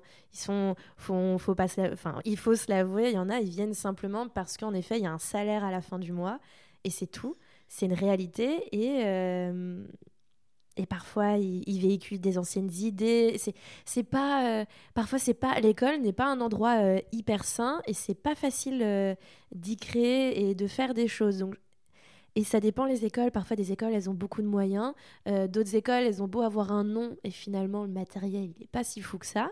Euh, donc finalement, je ne sais pas euh, il y a plus de liberté de création dans les écoles. Je pense que c'est plus financièrement. Quand on est étudiant, ça c'est sûr, il y a plus d'aide, il y, a, plus de choses qu'actuellement euh, là après études, mais euh, en même temps c'est ma faute. Hein. Moi je fais un service civique et il n'y a, a, vraiment pas d'aide quand tu décides d'être volontaire pour l'État. Quelle idée de faire ça, moi je vous dis. Comment tu as eu l'idée d'ailleurs de faire ça? Bah, parce que euh, j'avais des amis qui ont fait ça justement après leurs études. Ils ont fait un service civique dans un, dans un centre d'art et, et, je trouvais l'idée hyper cool. Et puis en effet, il y a aussi une forme de structure quand même. Et puis en échange, tu as un salaire, tu travailles, mais voilà, c'est comme un stage. Tu es, hyper mal rémunéré. C'est euh, moins de 600 euros, mais tu peux faire euh, du 35 heures. Donc c'est très très très prenant. Et vu que moi, ma dernière année d'études, je me suis vraiment euh, axée sur le son, je me, suis je me suis littéralement levée un matin et je me suis dit, je veux faire du son. Donc toute, mon, toute ma dernière année d'études, c'est ce que j'ai fait. Et je me suis dit, tiens, mais si j'allais euh, me trouver un, un, truc dans la radio, quelque chose comme ça. Et j'ai fini par trouver ce service civique, tu vois, sur Profil Culture, le truc un peu basique. Et je me suis dit, bon, bah allez, go, euh, je, vais, euh, je vais aller bosser dans une radio pendant neuf mois. Mais c'est pas facile euh, financièrement parce que Paris est, moins de 600 euros, quoi. Mais, mais bon, on, fait quand même et on verra ce que ça donnera. Mais c'est vrai que moi, j'ai la chance de pouvoir quand même continuer de créer, quand même. Après l'école, j'y arrive très bien.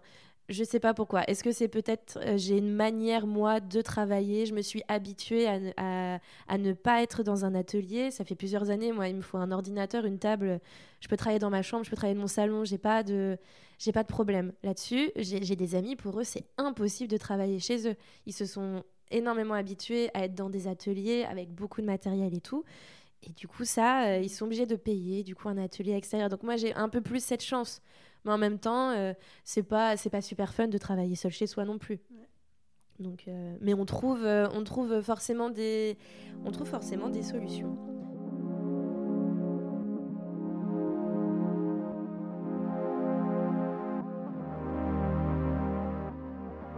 As-tu des conseils? À donner à des personnes, des, des, jeunes artistes, des jeunes diplômés ou même des étudiants finalement, qui ont soit envie de, de, se lancer dans la réalisation, par exemple, de, faire des projets ou, euh, ou juste ouais, d'être dans l'art. Je sais pas. bah, moi, le, je, je dirais que surtout, bah, en tout cas, peut-être la peur que j'ai eue moi en terminant, donc ça pourrait être un conseil, c'est que je pense mhm. qu'aussi il y a un peu cette volonté de de déployer sa, ce qu'on fait, ses projets, euh, et surtout d'être un peu dans une espèce de, recherche d'excellence ou de qui peut être assez inhibante aussi des fois. Mhm. Et à mon avis, pour contrer ça, il faut faire sans trop se poser 30 000 questions. C'est-à-dire, il faut. Euh, d'ailleurs, c'est un peu une, euh, un super conseil que, que Carole et Delphine m'ont donné, puisqu'il y, a dans cette, il y a une archive dans le film où elles disent on réfléchissait pas des heures avant de faire une chose. Si on avait envie de la faire, on y allait euh, et, basta, quoi. Mm. Et parfois, c'est bien de suivre un élan. Alors, parfois, on n'a pas l'élan. Mais alors, il faut le stimuler un petit peu, ou alors il faut se dire, bah, peut-être qu'il faut faire une petite pause aussi. Il ne faut pas forcer trop les choses. Une fois, on m'a donné ce conseil que je trouvais insupportable sur le moment, mais il faut, faut laisser donner le temps au temps ou laisser le temps au temps. Mais il y a un peu de ça aussi, c'est-à-dire que il y a, y a, aussi des alignements dont je parlais tout à l'heure. Je pense qu'il ne faut mm. pas être trop impatient.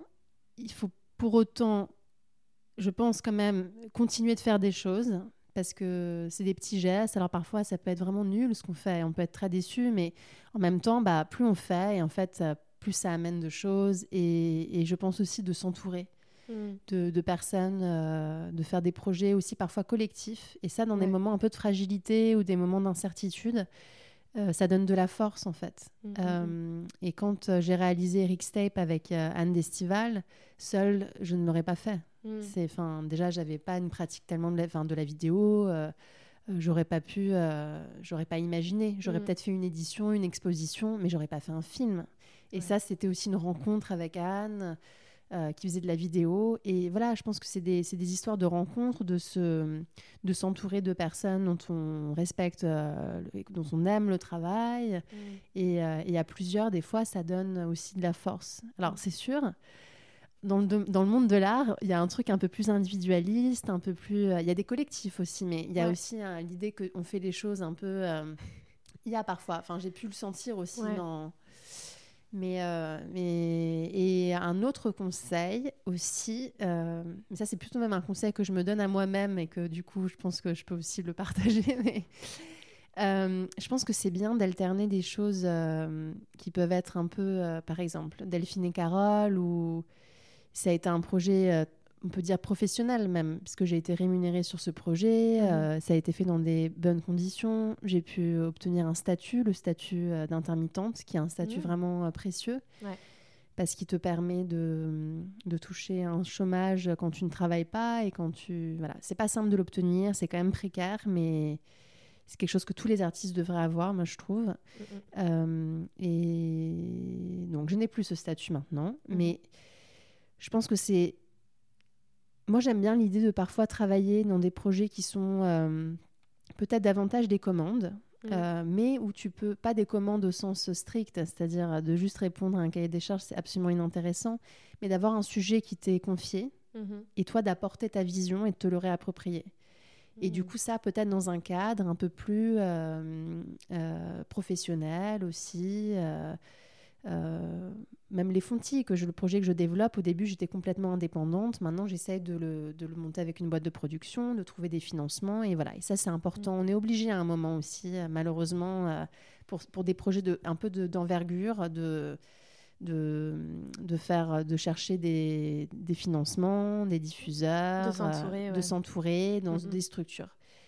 Mais pour autant, ça c'est vraiment un conseil pour la réalisation, je pense que c'est hyper important, comme c'est des projets qui sont sur des longues durées, qui, qui requièrent d'écriture de dossiers, de recherche, c'est mhm. très important de par ailleurs avoir une, de continuer de faire des choses légères en fait, qui mhm. demandent que tu peux faire toute seule, que, que, tu montes, que tu filmes du début à la fin sans avoir une équipe aussi, ou des choses que tu fais avec d'autres, mais qui sont dans une économie très très différente, quoi. Beaucoup plus. Euh, qui te euh, nourrissent un peu plus, euh, on va dire, dans. De manière plus simple, quoi. De manière plus simple, plus rapide aussi, plus mm. spontanée, plus. et voilà, après, bon, je pense que quand on sort d'école, évidemment, on n'a peut-être pas encore euh, justement les contacts qui permettent d'avoir des structures et que c'est ça. Et je pense que peut-être l'enjeu, c'est de trouver un équilibre entre ces deux choses. Mm. C'est d'être à la fois dans, dans un. Peut-être dans une. d'avoir quand même un petit cadre qui te permette de gagner un minimum ta vie. Euh. Mm, mm. Ça, je pense que là, il le faut. Alors, ça peut être quelque chose qui est lié à ton domaine ou qui est opposé et qui te laisse la tête tranquille quand tu travailles après dans ton. Ouais. mais, mais voilà, il faut quand même. Euh, euh, moi, je pense que la liberté, c'est aussi d'alterner entre, entre ces deux, euh, deux natures quoi, de, de, de, travail. Pour, Mais c'est sûr que c'est pas évident. je sais que, par exemple, moi, je peux donner des exemples de, mon entourage même, mhm. mais genre, ma mère, elle, elle, a beaucoup enseigné en parallèle, mais pas forcément dans des, dans des écoles dans des prépas ou dans des écoles pour enfants aussi, hein, d'enseigner la mm. peinture. Mm, et c'est vrai que ça te permet quand même, mine de rien, d'avoir euh, un revenu qui vient tous les mois et, par ailleurs d'avoir ta pratique. Et, au contraire, mon père, lui, euh, il a toujours voulu ne, pas gagner sa vie avec son art. Et donc, il a décidé très tôt de travailler dans des, dans, de, dans la, dans, plutôt dans l'architecture, de faire des façades, euh, ou dans le domaine de la mode. Euh, bon, de mm. séparer les deux. Alors, bien sûr, son regard d'artiste se retrouve, mais de pas de, de pas euh, avoir besoin de vendre son travail pour pour en vivre, parce que mm. c'est vrai que c'est trop aléatoire. Mais je suis d'accord. Ah je, trouve que c'est de toute façon un, un, point qui est hyper important. Mais souvent, quand on est artiste et, et jeune artiste, c'est il faut réussir à se développer plusieurs cordes à son arc. En fait, on n'a pas le choix parce que pour, euh, pour survivre, on est obligé de, de faire 10 euh, 000 choses à la fois et c'est très fatigant. Euh, je suis fatiguée. mais mais c'est hyper important et ça se voit. Et après, je, je pense que ça se retrouve dans les différents métiers, jobs, taf et rencontres qu'on fait. Mais je me dis à un moment, ça va payer dans tous les cas. Bien sûr. On espère. non, mais de toute façon, si, quand on fait des choses, mm un moment, il y a des déclics, il y a des choses qui se passent, et c'est vraiment une mm. histoire de, de rencontre. Et, mm. et, de pas, surtout de ne pas se projeter trop loin.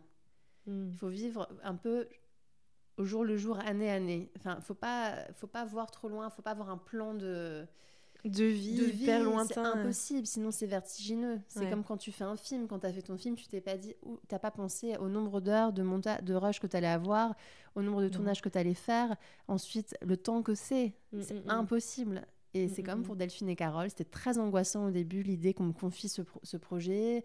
J'avais peur de pas être à la hauteur. Mais en fait, essayé de, de, procéder étape par étape. Et parce que sinon, c'est c'est pas possible en fait. C'est vertigineux je pense que c'est la clé, c'est de, de voir, euh, ouais, étape par étape. je sais pas comment. Et, toi, du coup, tu. C'est un bon conseil, moi, je trouve. de voir étape par étape. C'est non non, c'est bien. C'est souvent on me dit faut y aller, faut faire des choses et c'est le cas. Mais aussi parfois il faut prendre le temps de, de bien faire les choses et de et d'être patient. Moi je pense que je pense. Parce que c'est, c'est le, en fait, c'est un peu le truc euh, qui est un peu difficile. Moi, je me souviens euh, quand j'étais en prépa, parce que j'ai fait une prépa avant les Beaux-Arts, euh, et que je regardais des réalisateurs comme, comme Xavier Dolan, qui a 19 ans, 20 ans, 21 ans, enfin, il enchaînait les films et, et, les grands festivals et, et, les prix, etc. Et, et je me disais, mais attends, j'ai 19 ans, j'ai rien fait. et j'étais en panique. mis la barre très très haut quand même. Hein. Ouais, mais j'étais en panique totale. Et, et plus j'avançais dans les années aux Beaux-Arts, je me disais, oh, mais j'ai 22 ans, j'ai rien fait. Et je m'étais mis des trucs genre, ouais, à 25 ans, j'aimerais bien voir faire ça. Avant mes 30 ans, j'aimerais bien faire ça et tout. Et, et je me mettais une pression folle finalement parce que je prenais exemple sur, euh, voilà, un parmi tant d'autres. Mais, euh, mais en même temps, c'était le seul qu'on me montrait, qui était très visible à la télé, euh, qui, qui parlait beaucoup et personne très intéressante. Mais, mais c'est vrai que je me disais, je, voilà, il faut que je fasse, c'est pas possible, j'ai 21 ans, j'ai toujours rien fait de ma vie, j'ai pas de film qui est sorti, c'est normal. tu as 21 ans. Enfin, c'est. Ouais, non, mais lui, c'est vraiment quand même une exception euh, qui confirme la règle de ça prend plus de temps quand même de faire les choses. Quoi. Mais je sais pas s'il se rend compte à quel point il a angoissé des gens dans sa vie. Parce qu'il a fait. Il a réussi euh, des choses euh, tellement jeunes que. si un jour j'ai l'occasion de lui demander, je vais tu sais pas à quel point t'as mis mal les gens? en plus, ce qui est terrible, c'est qu'il je pense qu'il est quelqu'un qui est extrêmement euh, talentueux euh, et assez dans le mm. contrôle aussi. Enfin, quand tu vois les génériques de ses films, c'est pas que juste qu'il les a réalisés, il les a montés, il a, il a fait les costumes, il l'a écrit, euh, la musique limite c'est lui qui l'a composé aussi. Enfin, tu te demandes jusqu'où ça va quoi. mais, bah, il fait une pause, mais, il fait une pause un peu maintenant, j'ai l'impression. Donc en fait peut-être c'est c'est des. J'ai l'impression, hein, je sais pas, ça fait quelques années là qu'il n'a hein, pas fait de. Je crois que c'est ce que j'avais entendu, ouais, aussi. Donc peut-être qu'aussi, euh, voilà, c'est des, il y a des personnes qui, qui ont besoin de, enfin, qui en fait tout simplement euh, ont cette, euh, ce désir-là fou et cette volonté et, ils sont très talentueux et ça marche très très tôt pour eux, mais c'est extrêmement rare. Mm, mm. Après, voilà, moi je suis une slow developer. J'ai tout fait, euh, mais tout, euh, que ce soit dans le travail. sauf que là, j'ai eu beaucoup de chance avec ce film, mais je veux dire, mm. tout ce que, ce que j'ai pu entreprendre. C'est bien de. Chacun a son rythme, on n'a pas tous le même rythme, la même maturation, le même. Mm. Euh, et on a des métabolismes différents. Non, mais et c'est angoissant dans une société néolibérale qui te demande de, de faire tes preuves, d'être dans un truc de, de, prouver que tu le mérites. Mm, mais c'est pas comme ça. et surtout pas dans le domaine de l'art. il y a des moments où on passe par des phases aussi où Enfin, ça dépend de. Il faut être nourri aussi par des mm, mm. choses et. Non, mais c'est vrai. Et c'est ensuite en, grandissant et en, et en m'inspirant de, de, nouvelles artistes. Par exemple, quand j'ai quand j'ai enfin, euh, on va dire un peu connu euh, Agnès Varda, et je me disais, mais elle c'est fou parce que moi je la connais que euh, cette dame un peu âgée qui fait quelque chose avec JR à l'époque et je la connaissais pas moi avant qu'elle travaille avec JR. Tu vois, ça m'a mis du temps parce que c'était pas du tout ma culture.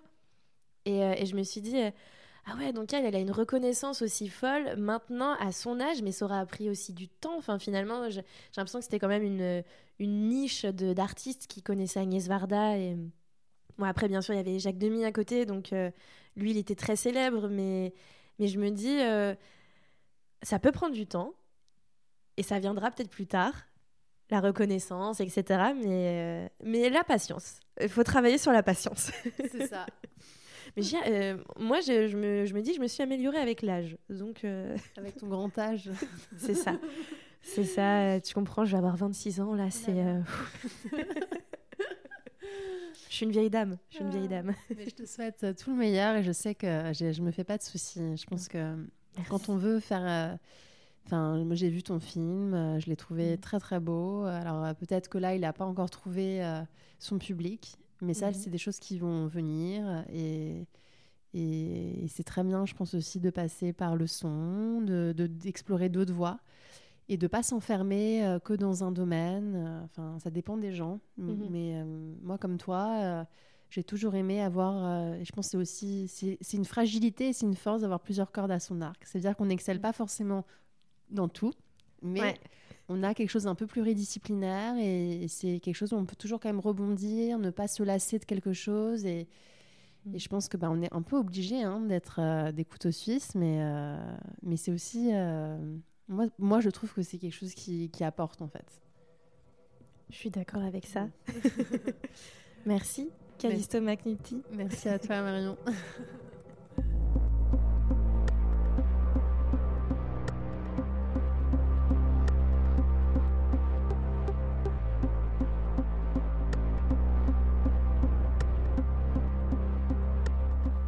Merci d'avoir écouté ce nouvel épisode de Concrètement Flou. Je remercie encore Callisto McNulty d'avoir accepté mon invitation. Merci à Radio Vacarme de diffuser ce podcast le dimanche tous les 15 jours. Merci à Kojo Kara d'avoir produit les ambiances sonores qu'on entend dans l'épisode.